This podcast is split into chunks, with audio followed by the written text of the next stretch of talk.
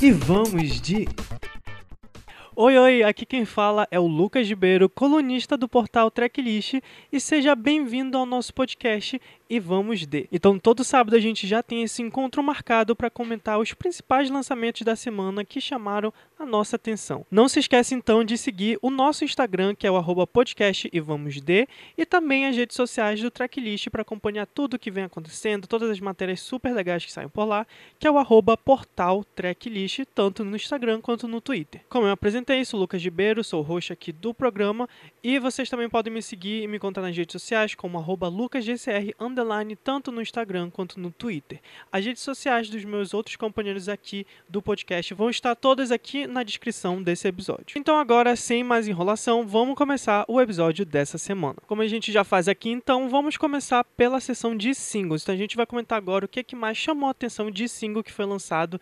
Tem um grande lançamento que parou aí o mundo nesses últimos dias e a gente vai comentar aqui, mas então vamos começar com o Alan comentando um lançamento nacional que ele gostou muito. Então comenta aí, Alan, que lançamento foi esse? Fala pessoal que escuta e vamos de, eu sou Alan César, colunista do portal Tracklist, e tô aqui novamente para comentar alguns lançamentos da semana. Single Metade, da Carol Biazin. Para quem não conhece a Carol, ela foi uma das finalistas do The Voice Brasil no ano de 2017, da sexta temporada. Ela foi do time da Ivete Sangalo, e desde que acabou o programa ela tem lançado material autoral, ela já possui um EP, e Metade agora integra o segundo EP dela. Se chama Sem Filtro, ele é um material de quarentena, e além de Metade, que é o single que eu tô comentando aqui com vocês, ele tem a releitura de outros dois singles dela. A Carol tem uma voz muito boa, ela com certeza é um dos nomes fortes pra gente ficar ligado no cenário nacional. E podem lá conferir a discografia dela porque tem muita coisa legal. Por favor, olha quem eu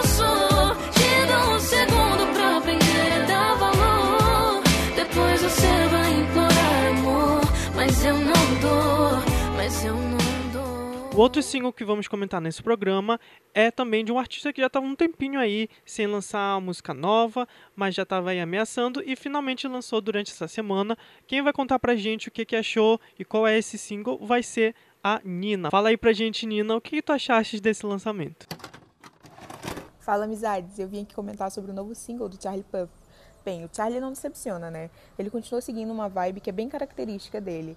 Essa, essa habilidade dele incrível de acompanhar as batidas com os vocais está presente em Girlfriend, que inclusive me lembra um pouco Attention nessa pegada, nessa batida. Charlie sempre disse que expressa seus sentimentos com mais facilidade através da música, e em Girlfriend ele pede para que essa pessoa, musa da música, finalmente seja sua namorada. Mas ele também fez questão de garantir no Instagram que ele tá solteiro, hein? But I think I'll do it anyway.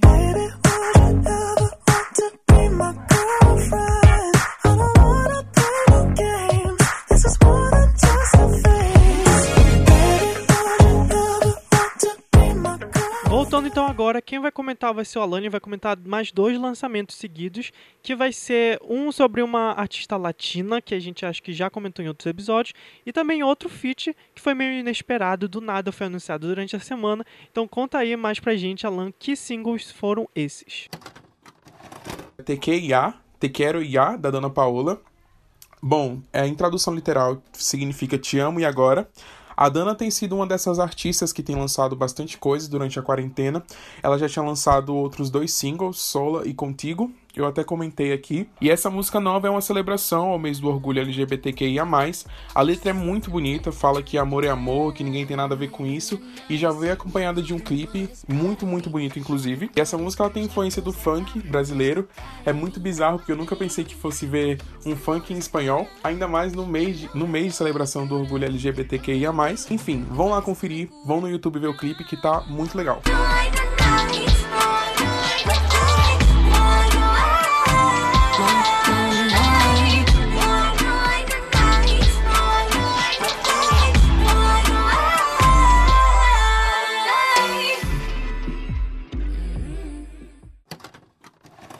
Quem também deu as caras essa semana foi a Selena Gomez, que apareceu aí no remix de Past Life do cantor Trevor Daniel. Eu não conhecia o Trevor propriamente, eu conhecia uma música dele, Falling, que eu achava que era do Post Malone. E assim, é, Fallen foi um viral aí no Spotify no TikTok. Com certeza você já deve ter escutado. Eu vou deixar aqui um trechinho para vocês ouvirem, porque com certeza vocês já devem ter, ter visto por aí. E ele é da mesma gravadora da, da Selena, né? Então eu acho que a Interscope pensou nesse remix aí que poderia ser bom para os dois, uma vez que o Trevor é um artista novo, que já tem um hit tá tentando se consolidar, e a Selena é um nome forte, então pode ser que, né, possa ajudar bastante ele aí. Vão lá ouvir Past Life, porque é uma música muito boa, tem uma vibe muito legal, e é mais uma música aí para somar na discografia de ambos. And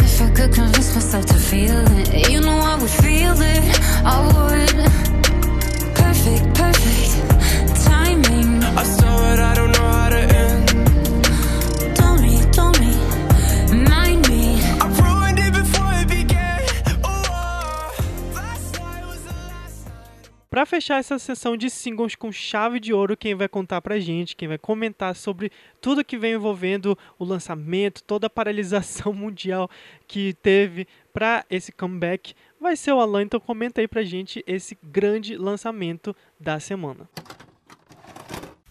Agora sim, um dos lançamentos mais aguardados da semana. Finalmente nós tivemos o comeback das meninas do Blackpink com You Like That. Pouco mais de um ano, né, após o comeback com Kill This Love, as meninas do Blackpink fizeram toda uma preparação para esse comeback. Teve aí Sober Quente com a Gaga, teve vários vários teasers dessa música, né, com as meninas aí em destaque. E a música saiu nessa sexta-feira. Com certeza vocês já devem ter ouvido, visto o clipe. E novamente, o Blackpink fez tudo. Eu sou uma cadelinha do Blackpink, eu confesso para vocês. Eu já acompanho as meninas aí há um bom tempo. Novamente, elas serviram um MV sem defeito, gente.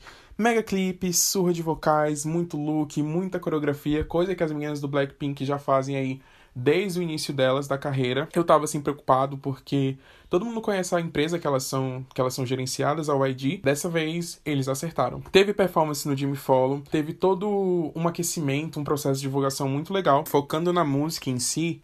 Eu acho que ela, ela é bem divididinha. Eu acho que, novamente, o pessoal soube é, explorar, extrair o que cada uma faz de melhor. A gente tem ali o rap da Lisa muito marcadinho. É, os vocais da Rosé e da Jisoo muito, muito, muito bem encaixados. E toda a atitude da, da Jenny também ao longo do, do, da música, eu acho que isso faz. conquista mostra muito o espaço dela também no grupo. E sem falar da letra debochada, que eu acho que é super a cara do Blackpink.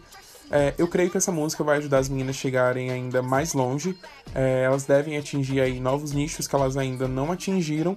E vai ser um marco, assim, eu acho que na carreira delas. E serve muito bem, assim, para um primeiro single, né? Do full álbum delas. Então, vão lá conferir You Like That. Se você ainda não tiver visto essa fritação, eu não sei nem o que te falar. Mas enfim, stream nas lendas. Vamos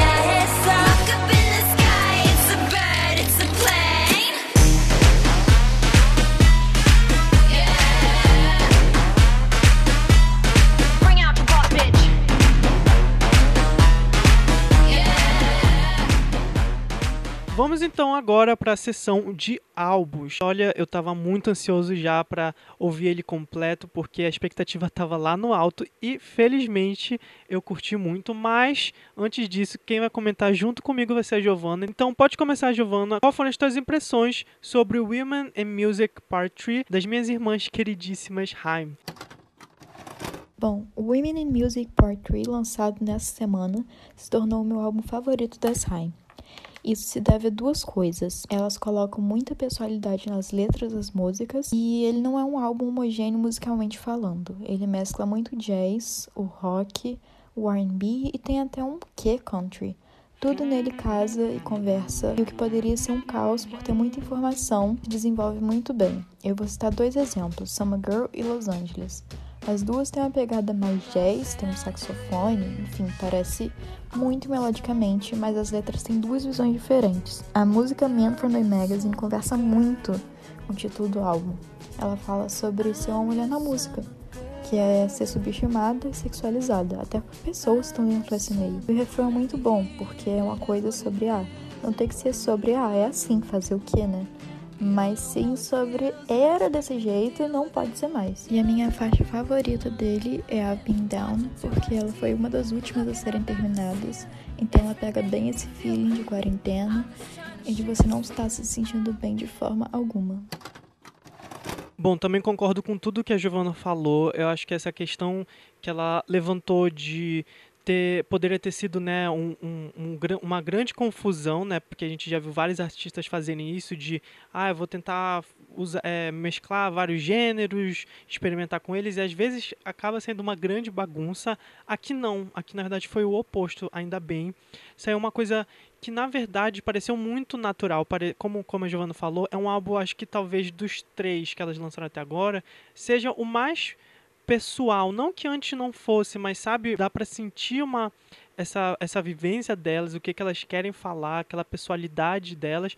E eu acho que exatamente esses gêneros que elas trazem aqui pro disco é uma forma de mostrar é, as influências dela, sabe? Parece uma coisa na verdade natural para mostrar, para reforçar essa personalidade que o álbum todo transmite. Que eram coisas que ela não, elas não faziam antes. Eu acho que aí tá o ponto do álbum. Aqui é um álbum que elas vamos dizer assim, arriscaram, entre aspas, a se propor a fazer coisas, entregar músicas que são muito elas, é muito a identidade da banda, mas que também em certo ponto elas ainda não tinham feito antes, sabe?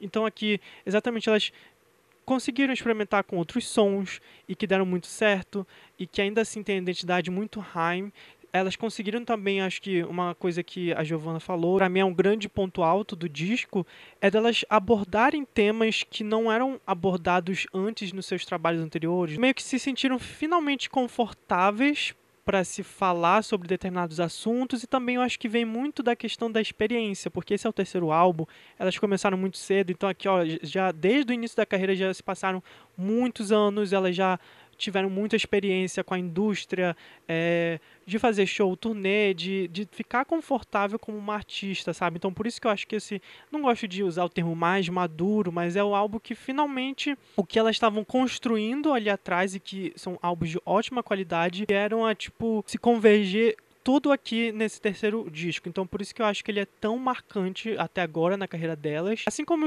nos discos anteriores, elas sim falam sobre relacionamento aqui, elas falam sobre só que aqui elas focam muito mais em mostrar uma camada diferente sobre como é se relacionar com uma pessoa, como elas são e principalmente uma questão que elas não abordavam antes da questão da saúde mental. É muito batido durante as músicas nesse disco aqui sabe? Então elas falam elas entram nessa profundidade nessas novas camadas e elas podem contar essas experiências porque agora elas meio que têm bagagem sabe?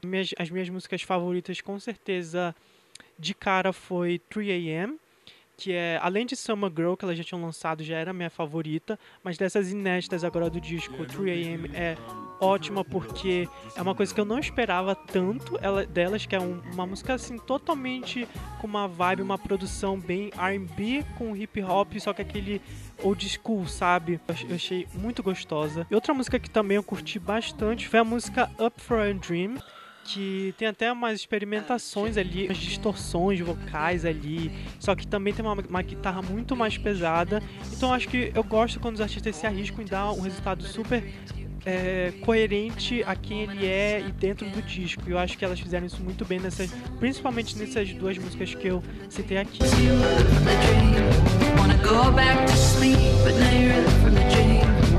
Walk into the kitchen, pull the dishes from the sink, and changed in the blink of an eye. Something you see wakes you up próximos dois álbuns, quem vai comentar agora vai ser eu.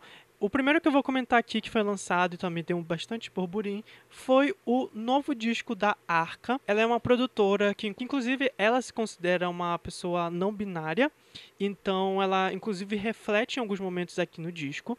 Mas a Arca eu já conhecia bastante, assim, de nome, mas nunca tinha parado mesmo para ouvir as músicas dela. Mas aqui esse novo disco já, já tinha chamado a atenção porque entre os feats que a gente tem no, no álbum, a gente tem a Bjork, tem a Sophie e tem a Rosalie. Então, assim, primeiro que pra gente para um artista conseguir uma, um feat com a Bjork no álbum é porque, olha, a Bjork acredita muito e assim, dando um breve histórico, a Arca, ela já produziu, gente, para muita, muita gente gigante aqui da indústria. Já produziu para o Kanye West, já produziu muito é, com a Bjork nos, nos álbuns um pouco mais recentes dela. É, também já produziu no segundo, naquele mini álbum da FK Twigs, que eu amo. É, enfim, assim, muita gente incrível ela já produziu. Você está esperando por um álbum que seja ah, vou esperar aqui o verso, o refrão e tudo mais, não é, não recomendaria para se você está esperando isso, porque ele é um disco muito experimental, exatamente é PC Music, já estou um pouco habituado, eu gosto, é para quem curte, acho para quem pira nessa coisa de PC Music, gosta de música eletrônica também, vai curtir, mas eu, eu recomendo experimentar porque eu acho que o que, que ela está fazendo é uma coisa muito futurista. Não duvido que esse tipo de música, é, ou pelo menos inspirado nesse tipo de música, apareça no pop mainstream. A minha favorita, a parceria com a Rosalia, eu acho que é ótima. A música com a Bjork eu gostei, mas não é minha favorita do álbum, mas a Rosalia é incrível. É, é, tem umas. Tem muita. aquela coisa, né? O álbum inteiro tem muita distorção, aquela repetição. Então é aquela coisa de pirar mesmo na música. E eu amei como da Rosalia ficou. A arca é venezuelana. Nossa, foi um trava-língua aqui. Mas é, ela morou durante um. É, na verdade, acho que ela mora até hoje na Espanha, se eu não estou enganado. Mas enfim, se você quer dar uma experimentada, quer ver um tipo de música diferente, se você mesmo gosta de FK Twins, de Charlie XX, enfim, quer dessa experimentada, eu super recomendo entrar porque esse trabalho tá bem bonito, tá, tá bem completinho, a, a, as capas, inclusive a capa do álbum é bem, é, é bem diferente, bem bonita, é bem artística, então assim, quer dar uma pirada, quer, quer dar, conhecer umas coisas novas, quer tá cansado daquela estrutura normalzona de, de música, dá uma chance aqui pro novo disco da Ark, se chama Kick.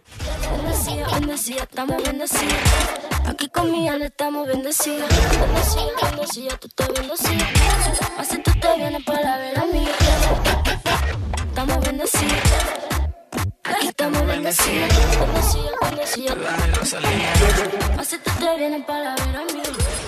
Para fechar então o programa de hoje, eu vou falar sobre um álbum que, olha, como eu falei no programa passado, por mais que esse ano esteja sendo muito difícil e horrível, pelo menos a gente está tendo alguns lançamentos incríveis de álbuns que pelo menos dá uma animadazinha, que é o novo disco da minha queridinha Jazzware com o álbum What's Your Pleasure. Tô com uma expectativa muito alta, não, não vou mentir. É, ele é um álbum que sim, vai seguir essa meio que tendência que a gente, que a gente já vem batendo aqui no podcast dos anos 80, enfim, que está no pop. Só que assim, pra jazzware, eu acho que isso é uma coisa muito natural, não é uma tipo uma coisa tipo, ai, ah, vou forçar, não tem nada a ver comigo. Não, até porque os trabalhos antigos dela tem uma tem certo alguma coisa a ver com isso, sabe? Não é do nada que apareceu. E falando assim, exato, vamos falar primeiro sobre a sonoridade.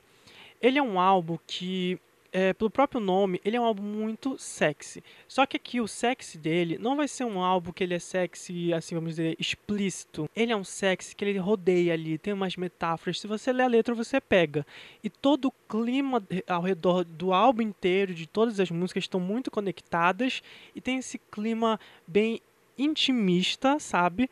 Mas ao mesmo tempo são produções detalhistas e que são grandiosas. Não sei se deu para entender, mas ele tem essa essa vibe meio misteriosa, meio sexy, só que é um sexy bem leve e bem chique, que é a coisa bem de S-Wear.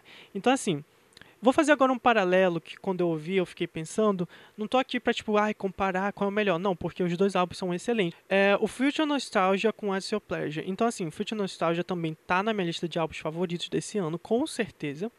E aí, o que a minha comparação, assim, meu paralelo que eu fiz na cabeça foi que, por exemplo, enquanto a Dua Lipa, assim, ela pega, assim como a Jessie, inspirações, principalmente dos anos 80, Madonna e tudo mais, e traz pro trabalho dela no disco, só que de um jeito super pop, com aquela estrutura de refrão super pop, pra cima, agitada, não tem nenhum momento de descanso, assim, né, de tipo, para respirar. E eu amo isso no, no Future Nostalgia, que é bem positivo pra cima e, sabe, super, como o pessoal chama, upbeat, What's Your Pleasure, ela pega também essa mesma inspiração, vai lá na mesma fonte dos anos 80, de dance music, de house, só que aqui no What's Your Pleasure, ela faz uma coisa, como eu falei, intimista, ela faz uma... É, não tem nenhuma música que seja super upbeat, sabe? Tipo, não tem nenhuma música triste, todas aqui são bem sexy, bem romântica, só que é tipo como, vamos dizer assim...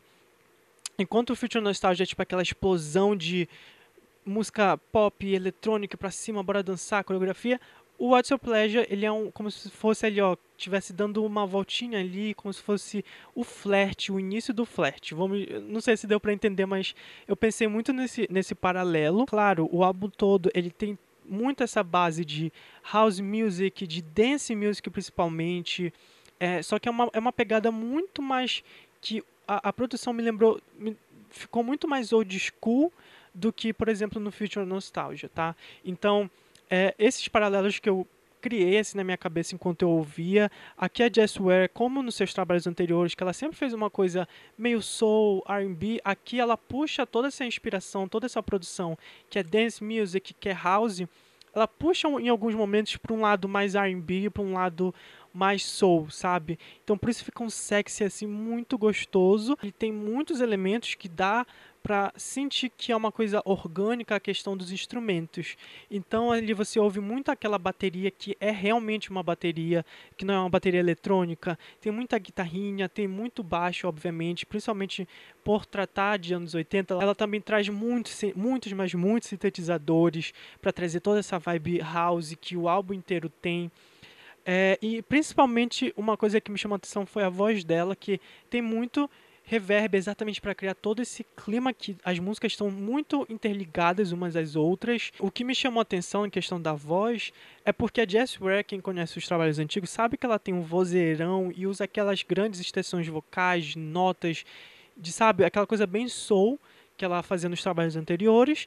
E aqui ela não usa esses artifícios de usar um vozeirão e fazer grandes tensões vocais. Aqui ela opta pelo oposto, exatamente para combinar com esse clima intimista, esse clima sexy de, de conquista e de é, e de dance music mesmo, porque realmente faz total sentido ela fazer isso. Aqui tem uma música que eu vou destacar, que é a música Soul Control. Quando eu ouvi, eu fiquei, nossa, isso é totalmente, parece que eu tô vendo uma música dos anos 80, e me lembrou automaticamente alguma música da Kylie, que veria super no show, na turnê da Ware, ela fazer um medley, talvez, com a música The Locomotion, que é da é um grande hit da Kylie Minogue, que elas têm uma vibe muito similar, tem muito groove esse álbum inteiro, sabe? É muito delicioso de ouvir. Outra coisa que me chamou a atenção foram com certeza as melodias e os refrões que são totalmente oitentistas. Mas como você estivesse ouvindo esse álbum, estivesse dando aquela, aquela dançadinha só com os ombros, dar uma estalada.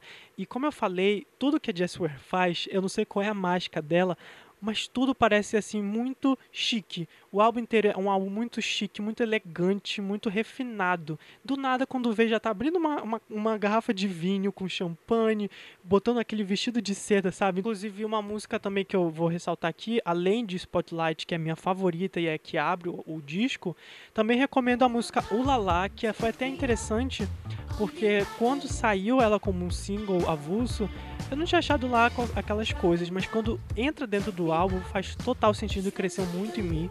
Então tem o Lala tem muito aquela, preste atenção nos versos e no refrão, que é totalmente aqueles anos 80, aquela coisa bem old school mesmo.